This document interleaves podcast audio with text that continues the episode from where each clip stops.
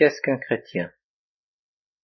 Retraite prêchée par le père Molinier à Rabat en janvier 1961. Première instruction. Cher frère, on vient de me rappeler tout à l'heure que j'avais donné l'année dernière, l'année dernière, oui, quelques indications, quelques consignes sur l'attitude à prendre pendant la retraite.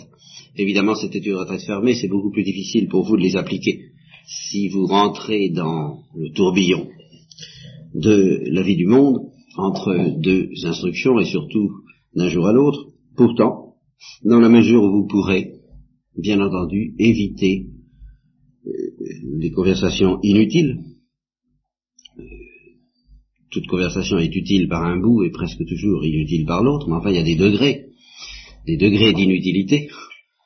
Alors, en évitant, il y a tout de même Considérez qu'à partir de maintenant, vous essayez d'entrer un peu plus en contact avec Dieu, avec la parole de Dieu, jusqu'à demain soir, et en conséquence, essayez de fermer la porte le plus possible à la parole des hommes, et même à la vôtre propre, dans la mesure où ce ne serait qu'une parole humaine. Je vais vous parler du christianisme. Nous allons nous demander ensemble, selon le thème de la retraite, qu'est-ce qu'un chrétien? Cette manière même de formuler le thème de la retraite contient déjà un enseignement. Je n'ai pas pris comme titre, en effet, ce que doit être un chrétien, ni ce que doit faire un chrétien mais simplement qu'est-ce que c'est? Si je vous dis des choses nouvelles, surprenantes peut-être à certains égards, elles concerneront donc d'abord ce que de toute façon vous êtes, que vous le vouliez ou que vous ne le vouliez pas, que vous le sachiez ou que vous ne le sachiez pas. J'utilise ainsi l'ordre logique, celui qu'on devrait toujours adopter. Avant de se demander ce qu'on doit faire, il faut se demander où ce qu'on doit être. Ben, il faut se demander ce qu'on est. Pourquoi un enfant doit-il agir de telle et telle façon? Parce qu'il est substantiellement un homme il appartient à l'espèce humaine. Et les devoirs qui découlent de cette situation découlent purement et simplement de la nécessité, en un sens, de devenir ce qu'il est. C'est une formule que les moralistes aiment assez souvent, devenir ce qu'on est. Elle offre prise à des discussions et à des mises au point. Enfin, il y a du vrai. Et en tout cas, en ce qui concerne notre situation de chrétien, il n'y a aucun doute que Dieu ne nous demanderait pas de faire ceci ou cela, de devenir ceci ou cela, si nous ne l'étions pas déjà. Et ceci peut, d'entrée de jeu, éliminer un certain nombre de malentendus et d'illusions qu'on se, qu'on se fait au sujet de la morale chrétienne, des exigences chrétiennes, enfin, que sais-je. Par exemple, on trouve que le renoncement, bon, toujours facile à pratiquer, et on est tenté de penser que c'est là une affaire parfois surhumaine et qui, en conséquence, à ce titre, ne nous concerne pas l'héroïsme des saints nous paraît relever d'une autre part que de celle dont nous sommes formés. Et on le dit assez souvent, quand on nous offre tel et tel exemple plus admirable qu'imitable, comme on dit, eh bien, euh, bah oui, évidemment, ce sont des saints. Ce sont des saints. Et quand on nous demande, quand on nous propose de prendre telle ou telle attitude, d'accepter tel ou tel sacrifice, on répondra volontiers, vous voulez, moi, moins ça. Hein. On dira encore, obéir, dans certains cas, c'est quand même difficile. Et on se figure volontiers la perfection chrétienne, la perfection des saints, comme un ensemble de tours de force, comme des exercices de haute voltige que faut être doué pour réaliser, et même doué, il faut faire des exercices extraordinaires, dépasser en somme les forces dont nous disposons, se dépasser, se surpasser, enfin d'une manière telle que, pas comment dire, enfin on trouve, on se sent tout de suite presque découragé à l'avance. Lisez par exemple, ou relisez, ce qui fut le chapitre 11 de l'histoire d'une âme, ce qui se trouve maintenant situé dans les manuscrits autobiographiques à la fin, dans la lettre écrite par Thérèse à une sœur Marie du Sacré-Cœur, et vous risquez d'avoir à cette lecture, devant cette lecture, le même sursaut, le même stupéfaction que la destinataire, c'est-à-dire la sœur Marie du Sacré-Cœur, qui en lisant ça, s'est dit, bah oui, c'est très bien, c'est très bien, oh ça, c'est très bien, mais c'est pas pour moi. Bon, moi je ne suis absolument pas capable de cela. Je ne peux pas vous suivre dans ce domaine. Il faut être fabriqué avec un moule spécial du bois dont on fait les seins, justement, comme on dit, pour en arriver là.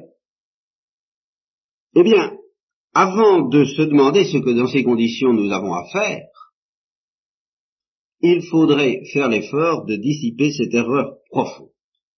Le paradoxe que je voudrais d'abord développer, paradoxe qui n'est un paradoxe que parce que vous n'êtes peut-être pas très conscient de cette vérité, pourtant bien simple et bien traditionnelle, c'est que vous êtes tous faits du bois dont on fait les saints.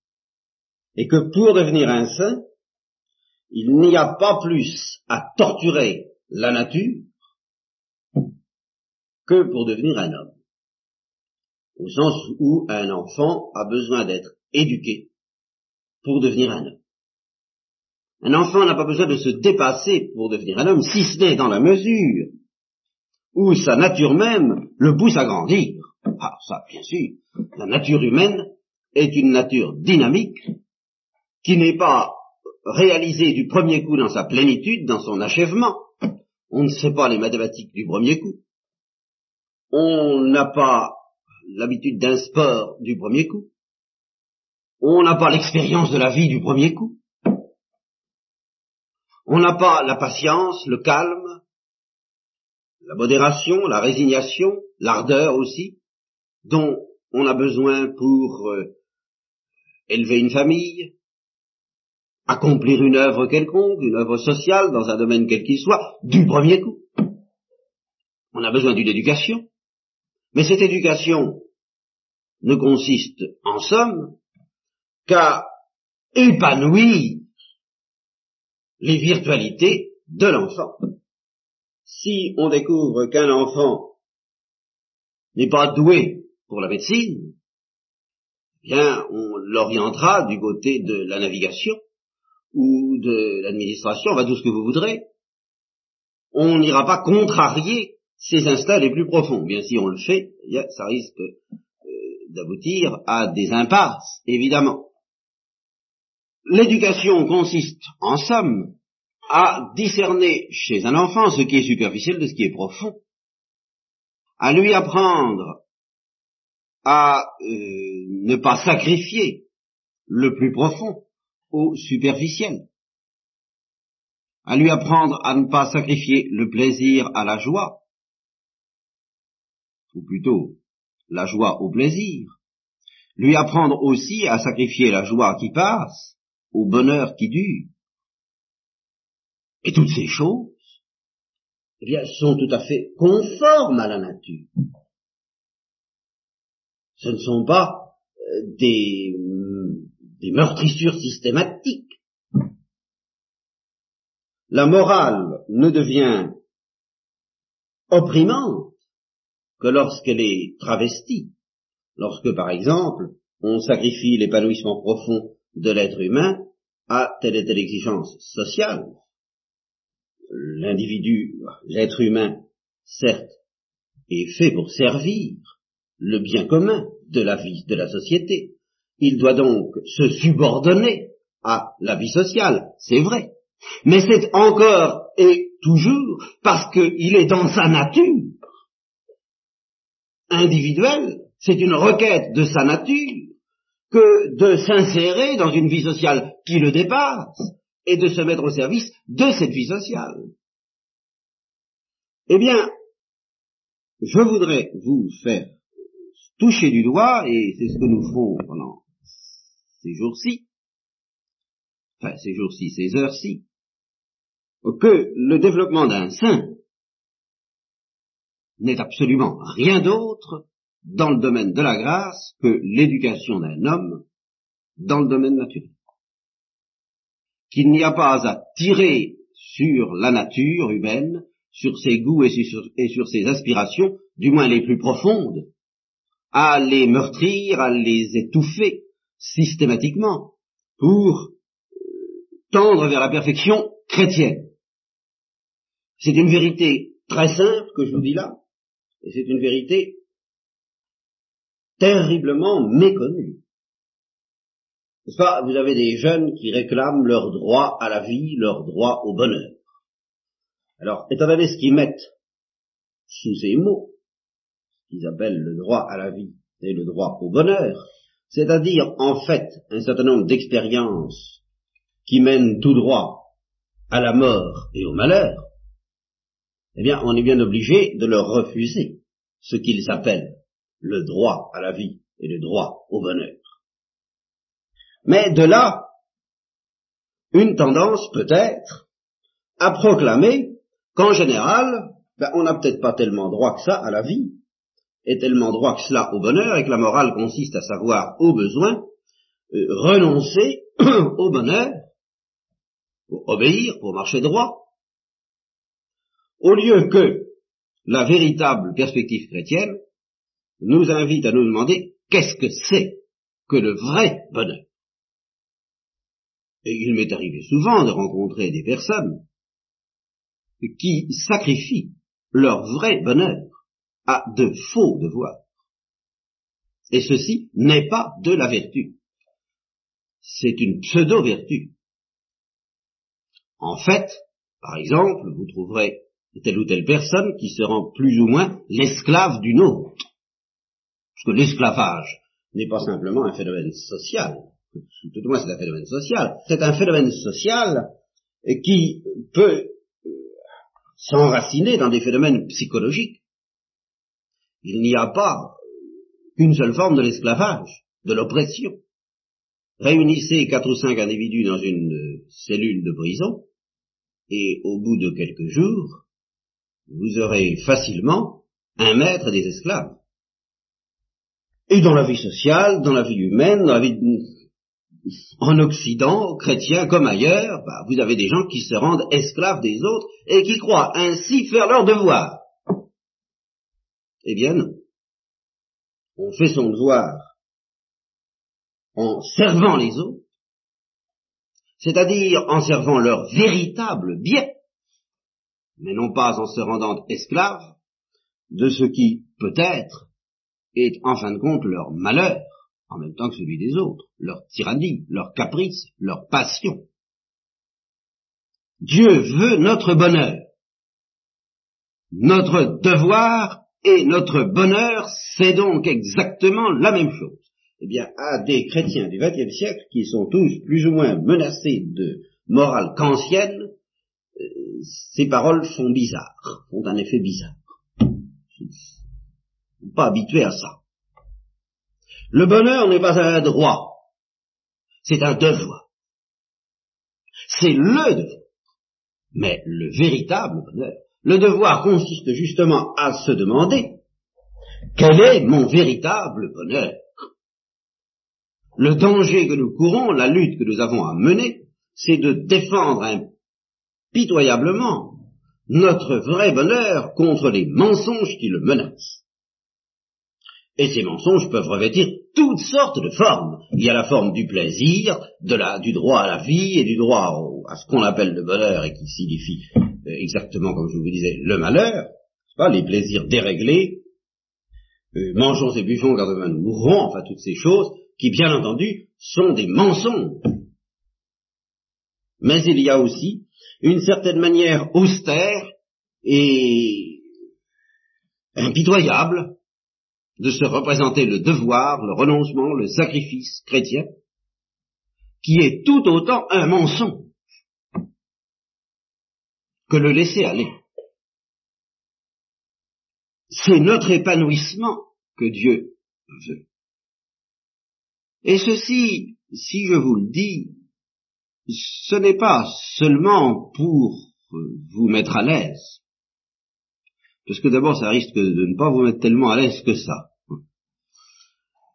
Et puis parce que ça va beaucoup plus loin que de dire, eh bien, Dieu nous aime, et parce qu'il nous aime, il veut qu'on s'épanouisse, qu'on soit heureux. Ça va beaucoup plus loin. Dieu nous aime, mais pas n'importe comment.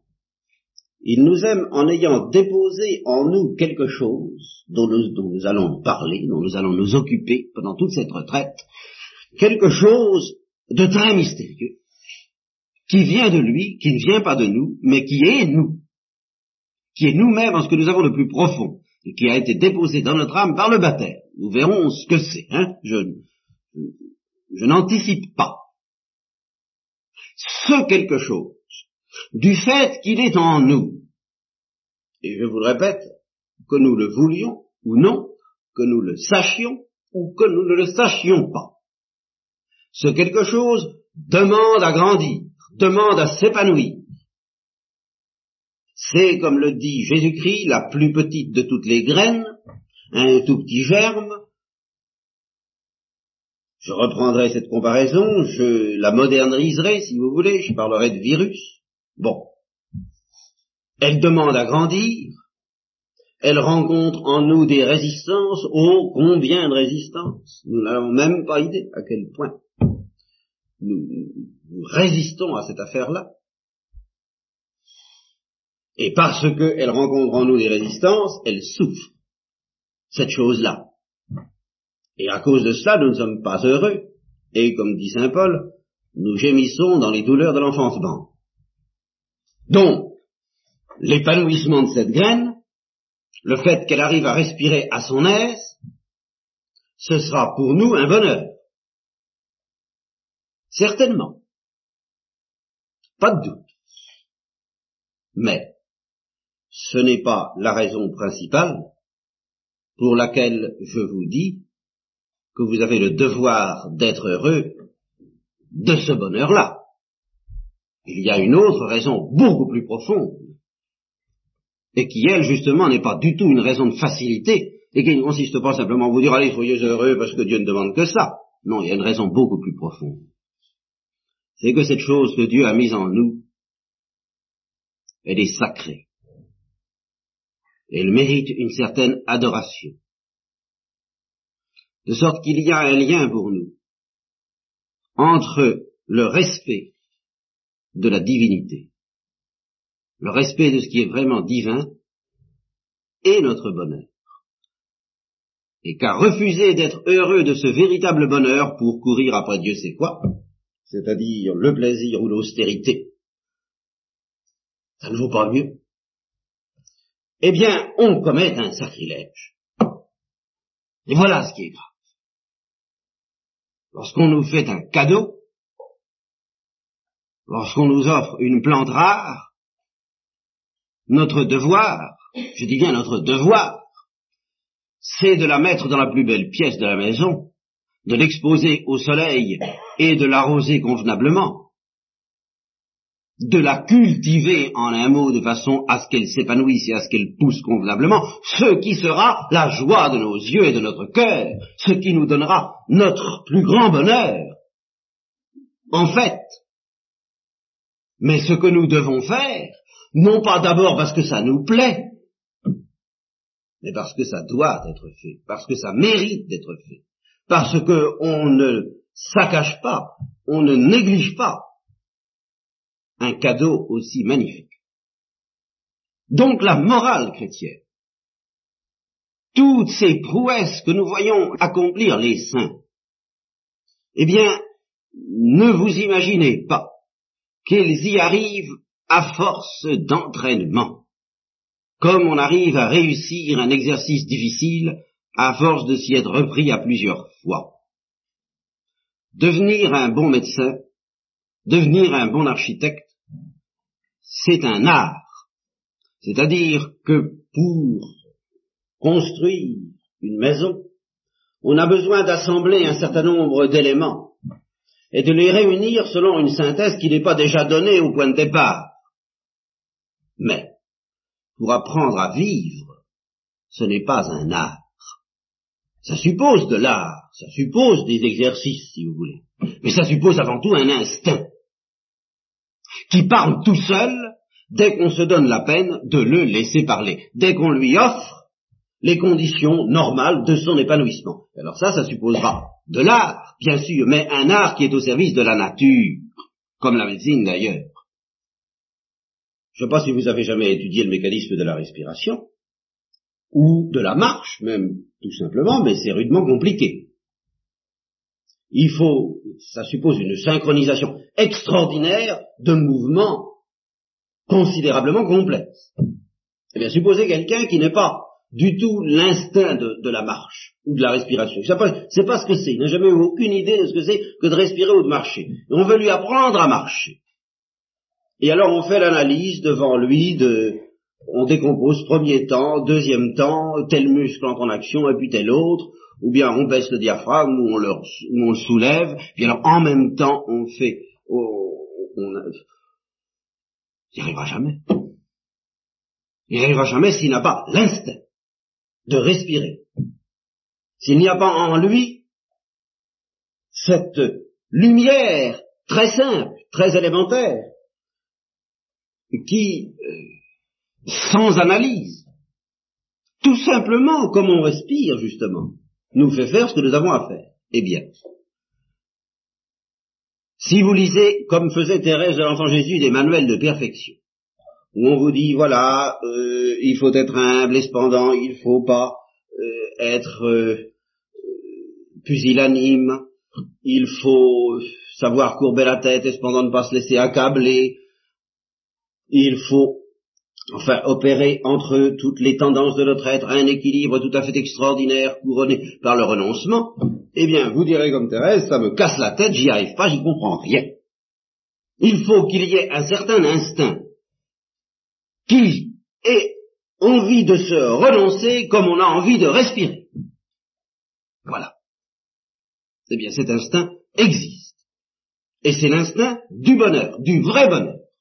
Parce qu'on ne se renonce pas pour le plaisir de se renoncer, on renonce à quelque chose d'inférieur pour laisser pousser en nous ce que nous avons de plus précieux et qui est divin. Voilà le sens profond de la morale chrétienne. Alors ceci, c'est une petite introduction, euh, négative, si vous voulez. Elle tente à vous faire comprendre que il y a en vous, déposé par le baptême, quelque chose, ou plutôt quelqu'un, que vous ne connaissez pas. Voilà. Et avant de vous dire ce que vous avez à faire pour permettre à ce quelqu'un de respirer en vous et de s'y développer, ben, il faut que je vous explique à quel point c'est vrai qu'il est là et ce que cela veut dire. Qu'est-ce qu'un chrétien? Dans le langage courant, un chrétien, c'est quelqu'un qui se rattache à Jésus-Christ, qui fait partie de la liste des gens qui vont à la messe et qui se réclament du nom de Jésus-Christ. Eh bien, qu'est-ce que Jésus-Christ? C'est le Fils de Dieu fait homme, vous sauriez le répondre certainement. Mais qu'est-ce que ça veut dire être relié à Jésus-Christ? Qu'est-ce que ça veut dire appartenir à Jésus-Christ? Voilà ce que c'est en, somme qu'un chrétien. Eh bien, pour répondre à cette question, nous procéderons en deux étapes. La deuxième étape, je commence par vous expliquer tout de suite la deuxième. La deuxième étape sera une explication doctrinale de ce qu'est notre appartenance à Jésus-Christ. Mais la première étape sera une évocation concrète de ce dont je parlerai d'une manière théorique et abstraite ensuite. Parce que si je ne commence pas par vous montrer concrètement ce que ça peut vouloir dire, les développements théoriques bien, risquons de rester théoriques, puis c'est tout. Alors c'est pas la peine. Un chrétien, c'est quelqu'un qui a rencontré Jésus. Voilà. Alors je voudrais évoquer par quelques exemples ce que c'est que cette rencontre et à quel prix nous pouvons la faire. Tant qu'on n'a pas rencontré Jésus-Christ, on est chrétien d'une manière inconsciente. Peut-être chrétien si on a reçu le baptême, mais d'une manière inconsciente. Le germe, le virus dont je parlais, est en, dans une période d'incubation. Il ne produit aucun effet sensible, aucun effet visible. Un chrétien ne sait ce que ça veut dire, ne sait qu'il est chrétien, que le jour où il a rencontré Jésus-Christ. Mais qu'est-ce que ça veut dire rencontrer Jésus-Christ? Eh bien d'abord, qu'est-ce que ça ne veut pas dire? Plutôt, qu'est-ce que ça élimine, cette simple définition du chrétien? Tiens, quelqu'un qui a rencontré Jésus. Eh bien ça élimine le fait de se dire je suis chrétien parce que je pratique la morale chrétienne. Ça suffit pas. Si nous sommes chrétiens parce que nous pratiquons la morale chrétienne et parce que nous pratiquons le culte chrétien, nous sommes chrétiens et catholiques, à la manière dont le sectateur de toute religion appartient à cette religion. Nous allons à l'église comme le protestant irait au temple, le juif à la synagogue ou le musulman à la mosquée. Alors ceci étant posé, bah, on peut s'amuser à confronter les différentes religions, les différentes doctrines qui séparent le catholicisme du protestantisme, du judaïsme et de l'islam. On peut peser le pour et le contre, trouver des avantages à l'un d'un côté, des inconvénients de l'autre, essayer de faire la somme et la moyenne, pour découvrir qu'est-ce qui est le plus intéressant qu'est-ce qui vaut le mieux. Et dans ces conditions, je crois qu'il n'y aurait vraiment aucune raison pour ne pas continuer à pratiquer la religion de ses pères purement et simplement. Bon, je suis catholique parce que mes parents étaient catholiques, moi je suis protestant parce que mes parents étaient protestants, etc. Il n'y aurait aucune raison dans une telle perspective de se convertir même si, tout bien pesé, on estimait que la religion catholique est meilleure que les autres, elle est meilleure, mais enfin c'est pas la seule.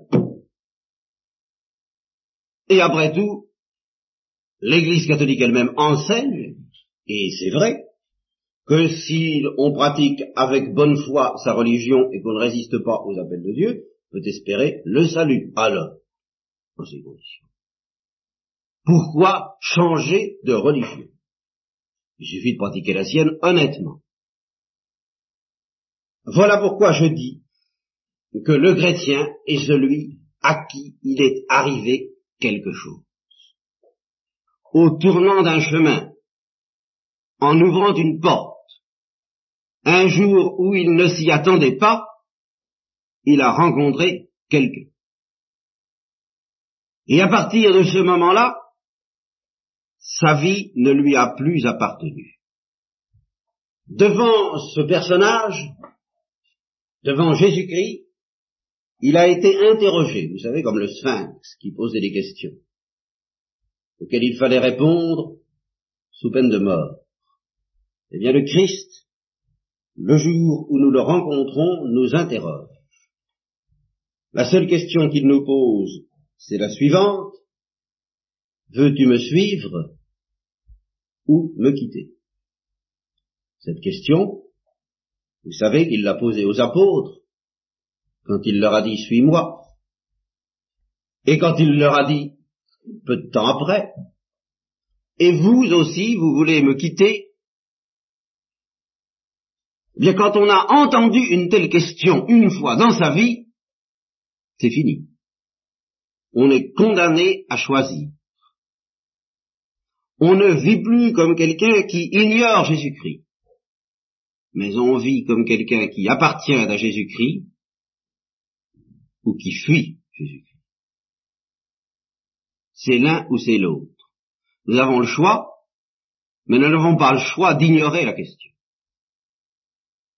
Le but d'une retraite, c'est de vous faire passer un jour ou l'autre, je ne sais pas quand, peut-être à l'occasion de cette retraite, peut-être beaucoup plus tard, mais elle aura préparé les voies, il y a Jean-Baptiste, de vous préparer à sortir de l'ignorance de cette question à la rencontre de Jésus. Votre vie consciente de chrétien commencera ce jour-là, pas avant. En attendant, vous êtes dans les limbes, vous êtes euh, dans une sorte de demi-sommeil, qui n'est pas un état nécessairement mauvais. Il faut bien commencer par être enfant avant d'être adulte. On parle beaucoup du christianisme adulte. Alors vous comprenez, moi je veux bien un christianisme adulte, très bien un christianisme adulte. Pas? Mais le christianisme adulte, ce n'est pas le christianisme larvaire de quelqu'un qui par ailleurs est un adulte.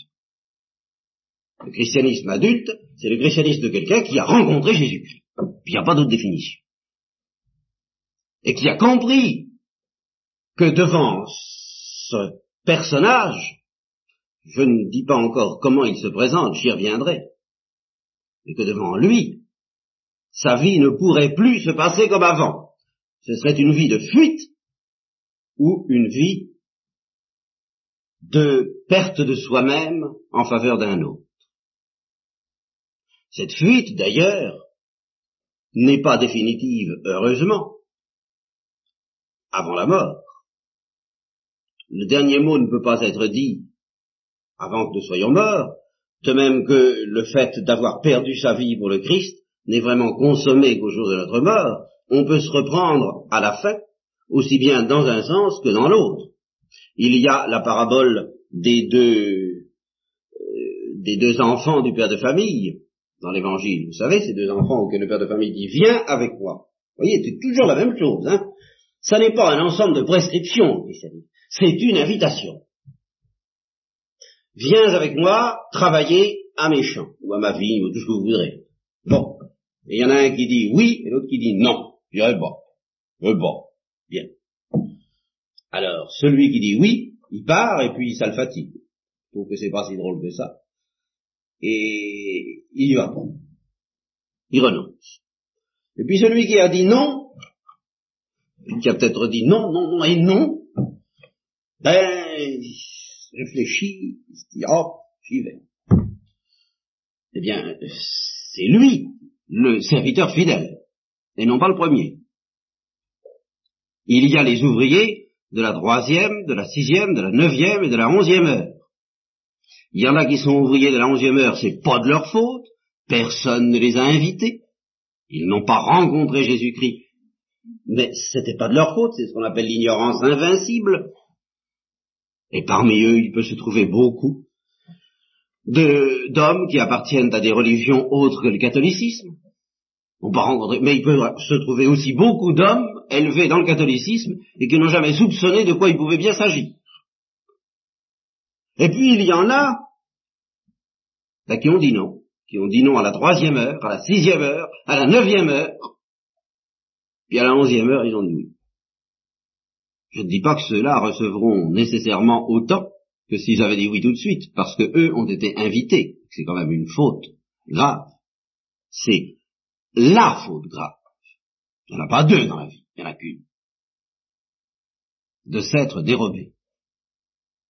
Mais enfin, il suffit qu'ils aient dit oui à une quelconque heure de leur vie pourvu que ce soit pas la 25e, comme dit l'écrivain moderne, celle qui a lieu une heure après la mort. Alors ça, justement, là, on ne risque pas de se reprendre à ce moment-là. C'est définitif. Pour que on devienne un chrétien. Et un chrétien, je dis un chrétien adulte. Alors vous comprenez, un chrétien adulte, ça peut être l'idiot du village. C'est peut-être un chrétien plus adulte que tous les militants conscients et organisés de la paroisse. Je ne dis pas ça pour jeter le discrédit si peu que ce soit, mais pour mettre les choses à leur place. Si cet idiot du village a eu, dans un moment de lucidité, conscience de l'interrogation, du regard du Christ posé sur lui et de la question posée par ce regard, et s'il a dit oui, il est adulte autant qu'il peut l'être. C'est-à-dire qu'il permet à Dieu de développer en lui le germe déposé par le baptême à la taille qui lui convient pour l'éternité. Finalement, c'est pas autre chose à chercher. De quelle manière rencontrons-nous Jésus-Christ? Eh bien, il y a d'abord comme les apôtres. Ils l'ont vu, ils l'ont touché, ils l'ont entendu. C'est ce que dit Saint Jean au début de son épître. Ce que nous avons vu, ce que nous avons touché, ce que nous avons entendu du Verbe de vie, nous vous l'annonçons. Bah, ils ont eu conscience que cet événement s'était produit dans leur existence et qu'ils en avaient été bouleversés, à tout jamais. Mais c'est ici que ça va devenir plus difficile à comprendre, hein, je vous préviens tout de suite. Mais si vous ne comprenez pas ça, nous ne pourrons pas avancer. On s'imagine volontiers que les apôtres et tous ceux qui ont pu voir Jésus-Christ le long des routes de Galilée ont été tout de même privilégiés par rapport à nous, qui qui n'avons pas des apparitions de Jésus-Christ comme ça, au coin des rues, tous les cinq ou six mois, qui ne l'avons jamais vu. Alors, quand on nous parle de rencontrer Jésus-Christ, ça devient très abstrait. Les apôtres, oui, ils l'ont vu, ils l'ont touché. Que ça les ait bouleversés, on le comprend. Quand Hitler a commencé à recruter des, jeunes nazis, des jeunes SS, ça a bouleversé l'existence de ces jeunes gens, on le comprend. Ils se rencontrent quelqu'un, comme on dit, quelqu'un est entré dans leur vie, mais ils n'en sont pas sortis intacts. Ça se comprend. Ben, les apôtres ont rencontré Jésus-Christ, ils n'en sont pas sortis intacts, ça se comprend. Mais nous, oh, nous, c'est bien lointain.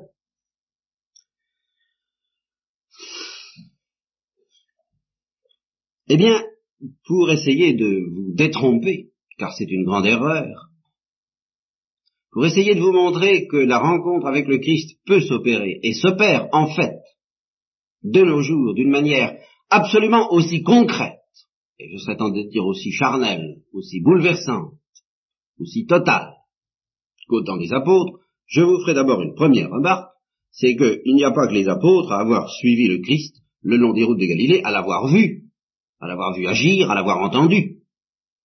Il y en a eu d'autres qui l'ont vu et qui l'ont entendu. Il y a eu les foules, il y a eu les princes des prêtres, il y a eu les Romains. Et tous ces gens-là ne l'ont pas rencontré. Ça nous suggère donc déjà que pour rencontrer Jésus-Christ, il faut qu'il se passe autre chose que de le voir passer, ou même de l'inviter à table comme Simon le pharisien, qui a invité Jésus-Christ à manger, qui a mangé avec lui, et qui ne l'a pas rencontré. Il faut qu'il se passe quelque chose d'autre. Quelle que soit la façon dont on se représente ce quelque chose, il n'est pas automatique que l'on rencontre Jésus-Christ parce qu'on le voit passer, même physiquement. Évidemment, si Jésus-Christ apparaît dans gloire, on risque de s'apercevoir qu'il est là. Ça ne veut pas dire qu'on va le rencontrer. Et si Jésus-Christ apparaissait de nos jours, comme il est apparu le long des routes de Galilée, eh bien, il risquerait beaucoup de nous arriver ce malheur de ne pas même nous en apercevoir, tout en pratiquant la morale chrétienne, ou en croyant la pratiquer, ou peut-être d'en avoir le soupçon, mais de nous laisser détourner de ce soupçon par toutes sortes de considérations, de prudence humaine, qui toutes reviennent à dire méfie-toi, si tu vas voir ce gars-là, tu risques d'être bouleversé. Comme le dit Paul Claudel, Esprit de Dieu, n'entrez pas, je crains les courants d'air. Une formule d'assez mauvais goût, mais qui trahit et traduit une grande vérité. Donc il ne suffit pas de voir Jésus-Christ matériellement pour le rencontrer. Premier point. Et deuxième point, eh bien, ça n'est pas nécessaire. Ce que je vais essayer de vous montrer, c'est que la véritable rencontre avec Jésus-Christ, elle s'opère au fond de nous-mêmes, au fond de notre cœur, à l'intérieur, et non pas au dehors. Et que c'est pour ça qu'elle est bouleversante. Je vais vous prendre un exemple particulièrement saillant, qui va vous montrer que le chrétien, c'est quelqu'un dont le regard voyez, je redis la même chose, mais je précise, dont leur regard a croisé le regard de Jésus-Christ, et qui n'a pas pu vivre comme avant, qui n'a pas, été laissé intact par ce regard. Pour les apôtres, c'est assez clair. Jésus-Christ ne leur a pas fait de grand discours. Il ne leur a pas donné d'explication. Il les a regardés. Il leur a dit suis-moi. C'était fini. C'était des chrétiens. C'était des chrétiens, c'est-à-dire des pécheurs. Non pas des pêcheurs, pas un jeu de mots, mais des pécheurs. Et c'était encore des pécheurs une fois qu'ils ont suivi Jésus-Christ. Ils ont simplement appris à son école et sous son influence à ne plus pécher. Mais ils n'ont pas attendu de ne plus pécher pour le suivre. Ils ne se sont pas dit faisons la toilette pour nous présenter d'une manière convenable. Ils en ont eu l'idée et la tentation. Rappelez-vous le mouvement de Saint-Pierre, s'écrasant au sol quand il commence à soupçonner à qui il a affaire. Éloigne-toi de moi, parce que je ne suis qu'un pécheur. Mais cette tentation, le Christ la corrige aussitôt, et il lui dit, viens avec moi, je te ferai pêcheur d'hommes. Ils en ont eu la tentation, mais ils n'ont pas écouté cette tentation. Ils l'ont suivi tel qu'ils étaient, parce qu'ils ne pouvaient plus faire autrement.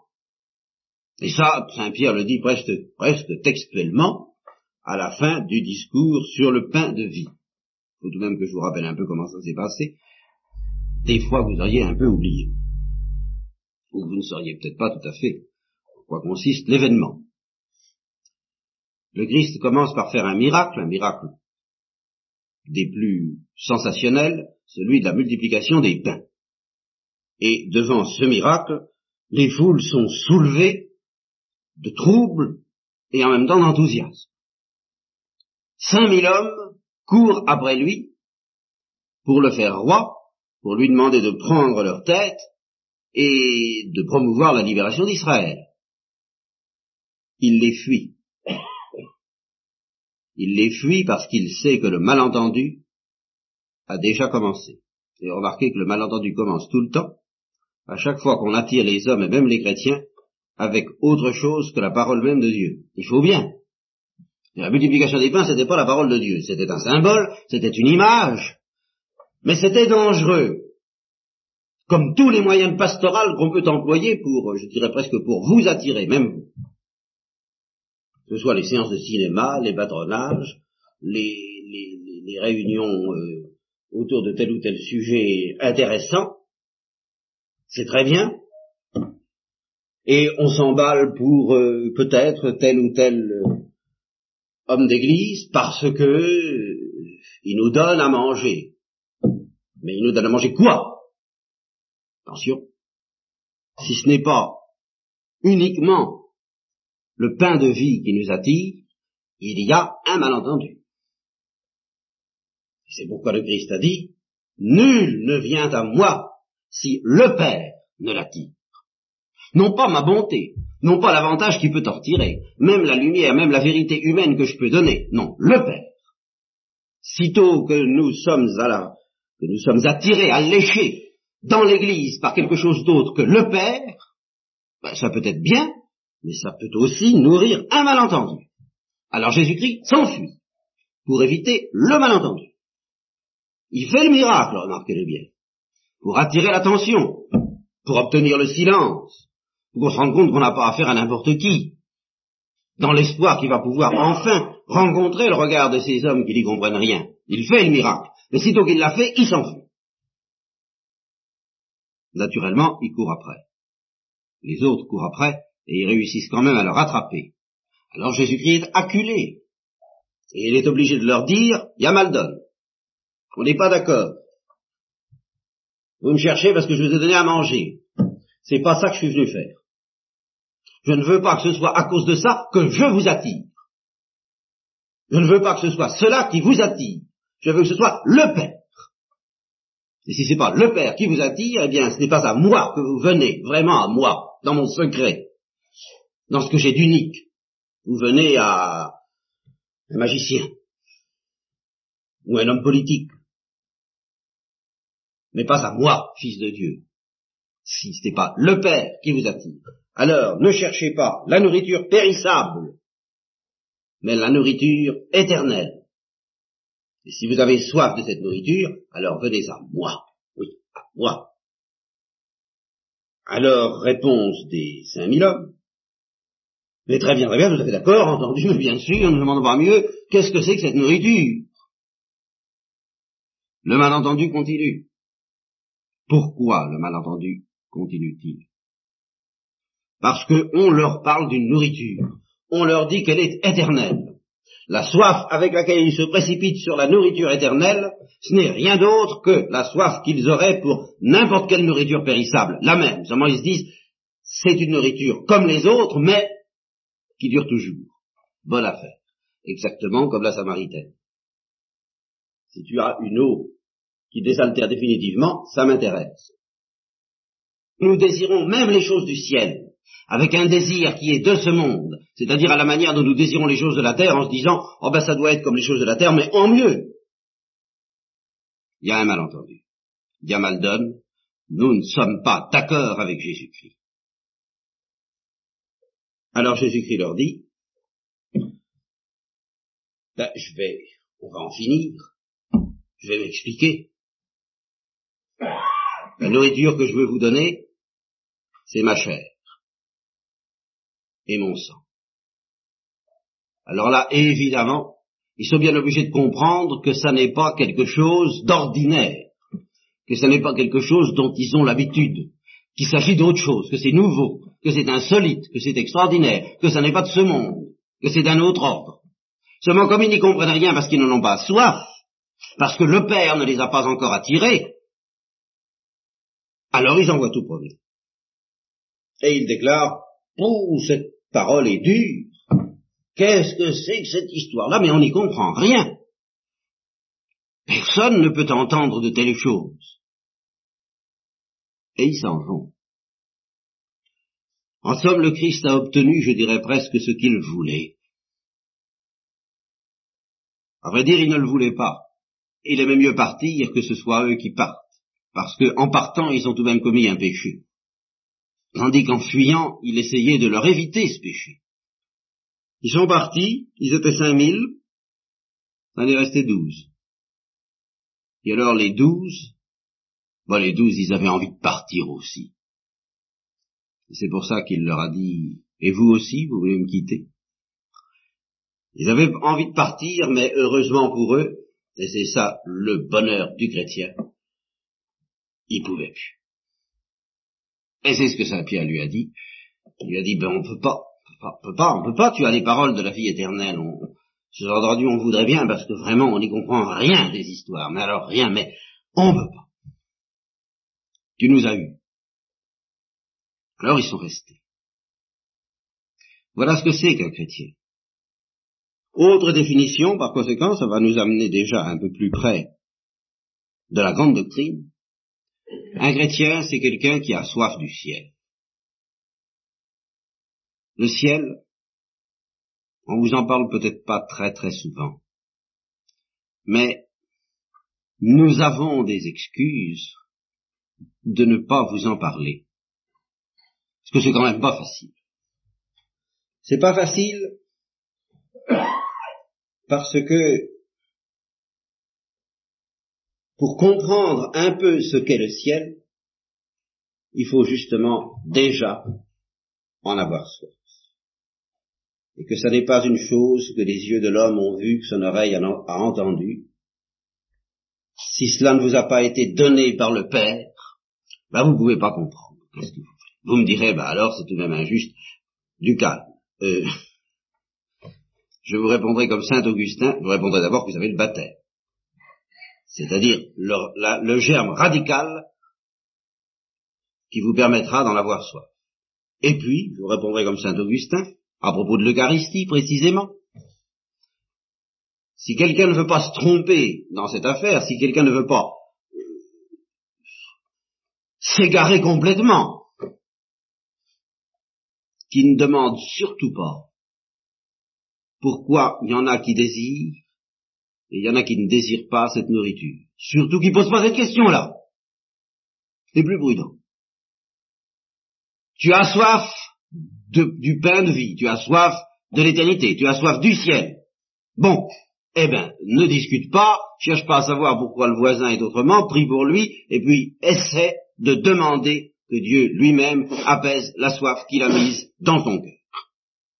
Tu n'as pas soif, tu n'es pas attiré, ça ne t'intéresse pas. Demande d'être attiré. Et tu recevras, car le Christ nous a bien prévenu une fois pour toutes. Demandez et vous recevrez, frappez et on vous ouvrira, cherchez et vous trouverez. Mais ne discute pas. Et surtout, surtout sur ce problème-là. C'est Augustin qui a beaucoup creusé toutes les questions, et particulièrement celle de la grâce et de la liberté. Il nous parle ici en pasteur. Et en pasteur qui sait ce que c'est que le démon. Et il sait qu'il y a des questions qui sont des pièges, qui risquent de se refermer sur notre âme et de l'emprisonner. Il n'est pas prudent de scruter des questions dont il est parfaitement clair qu'elles dépendent d'une sagesse qui ne nous a pas encore été révélée. Pourquoi Dieu appelle l'un, attire l'un et pas l'autre à tel moment? Du moment que Dieu nous a promis que quiconque demanderait recevrait, nous avons tout ce qu'il faut pour nous calmer et pour être en paix. Alors demandons, et si nous sommes inquiets pour les autres, demandons pour les autres, mais ne discutons pas. Donc, un chrétien, c'est quelqu'un qui a soif du ciel, mais pour vous parler du ciel, d'une manière telle que vous puissiez comprendre, ah, il faut que déjà il vous ait été donné par le Père d'avoir envie de cette affaire-là, d'en avoir envie plus ou moins, mais d'en avoir envie. Or, ce qui risque d'arriver, ce qui arrive bien souvent, même chez quelqu'un qui a reçu ce don, c'est que l'on confonde le ciel avec ce que Jésus-Christ appelle le centuple. Celui qui renonce à telle et telle chose pour moi et qui me suit, recevra le centuple en cette vie et la vie éternelle. Eh bien, la manière dont nous nous représentons le ciel et la manière dont les prédicateurs sont normalement tentés de vous parler du ciel, c'est en faisant appel au centuple. Quand j'avais six ans, ah, on me parlait du ciel. Bon, on me disait, tu sais, là, il y, y, a des nougatines tant qu'on en veut. Au centuple, à l'appel. Ben parce que on ne pouvait pas m'en parler autrement, du moins on le supposait. Quoique les enfants, parce qu'ils ont le baptême, et qu'ils n'ont pas eu le temps de développer certains péchés que nous avons le triste privilège de développer, ce qu'on appelle probablement les chrétiens adultes, euh, eh bien, sont quelquefois beaucoup plus sensibles au ciel lui-même que les adultes. Enfin, on me parlait de ça. Aux adultes, eh bien, aux adultes, on leur dit, bien, ils retrouveront ceux qu'ils aiment, et puis on sera tout à fait, ça ira bien, on sera très heureux, c'est très bien, c'est très juste, mais c'est le centuple, ce n'est pas le ciel.